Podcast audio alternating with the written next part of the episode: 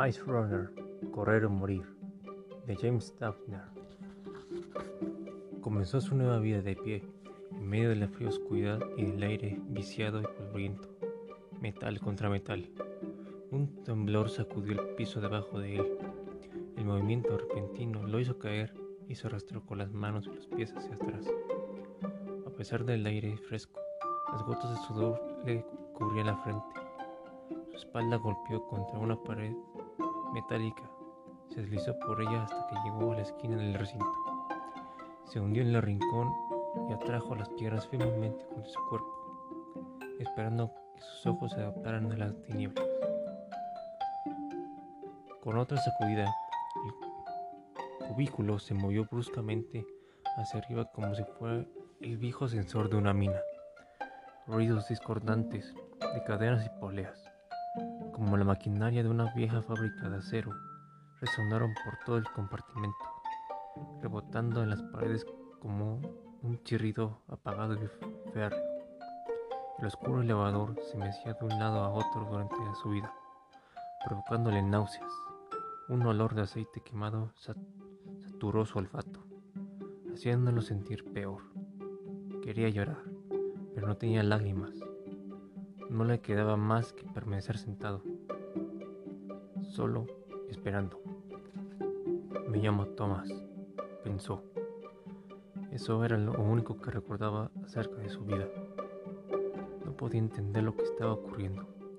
Su cerebro trabajaba perfectamente, tratando de evaluar dónde se hallaba y cuál era su situación. Toda la información que tenía invadió su mente, hechos e ideas recuerdos y detalles del mundo y su funcionamiento. Se imaginó los árboles cubiertos de nieve, corriendo por un camino tapizado de hojas, comiendo una hamburguesa, nadando en un lago, reflejo pálido de la luna sobre la pradera, el bullicio de una plaza de ciudad.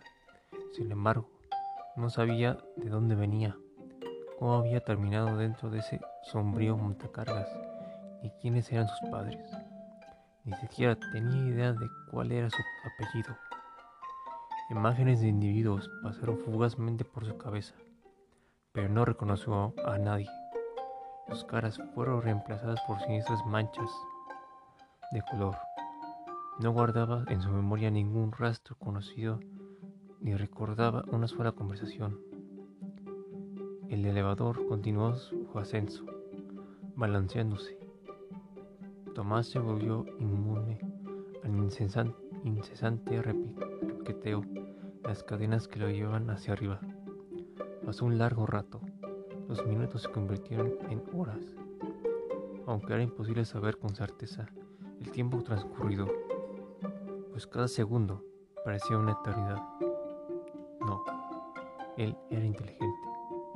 Sus instintos le decían que había estado moviéndose durante casi media hora. Con sorpresa, sintió que el miedo desaparecía, volando como un enjambre de mosquitos atrapados por el viento y era reemplazado por una profunda curiosidad. Quería saber dónde se encontraba y qué estaba ocurriendo. El cubículo se detuvo con un crujido. El cambio súbito lo arrojó al duro suelo, mientras se levantaba con dificultad. Sintió que la oscilación disminuía hasta desaparecer. Todo quedó en silencio. Transcurrió un minuto, dos. Miró hacia, hacia los lados, pero no vio más que oscuridad. Tanteó las paredes otra vez en busca de una salida, pero no encontró nada. Solo el frío metal. Lanzó un gruñido de frustración. El eco se extendió por el aire.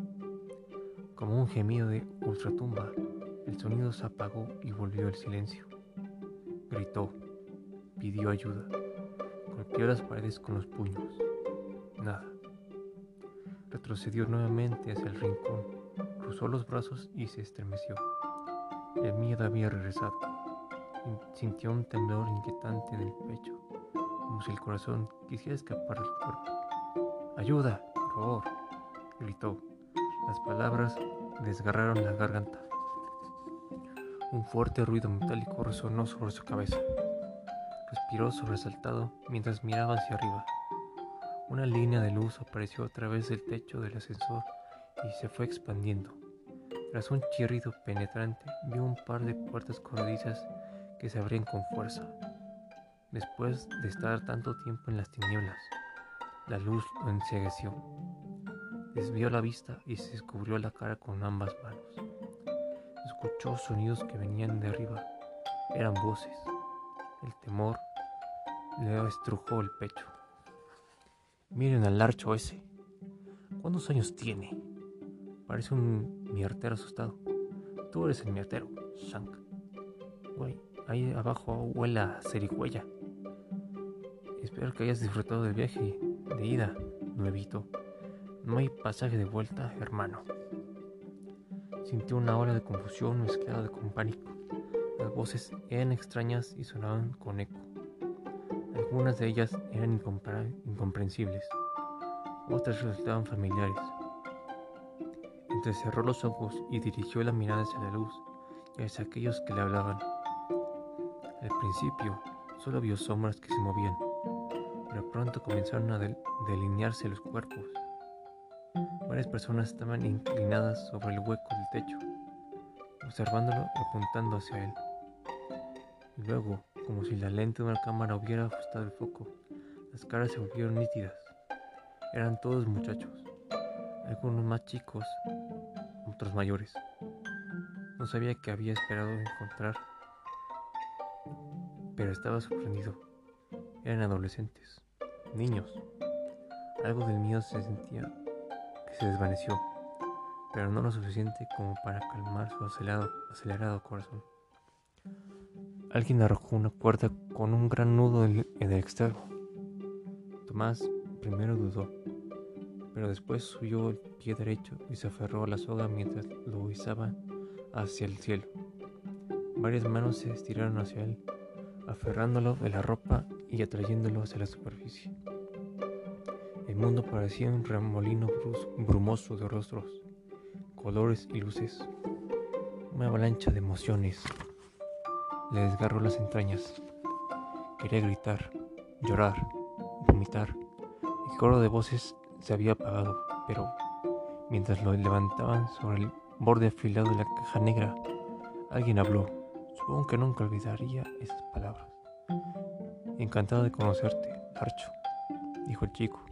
Bienvenido al área.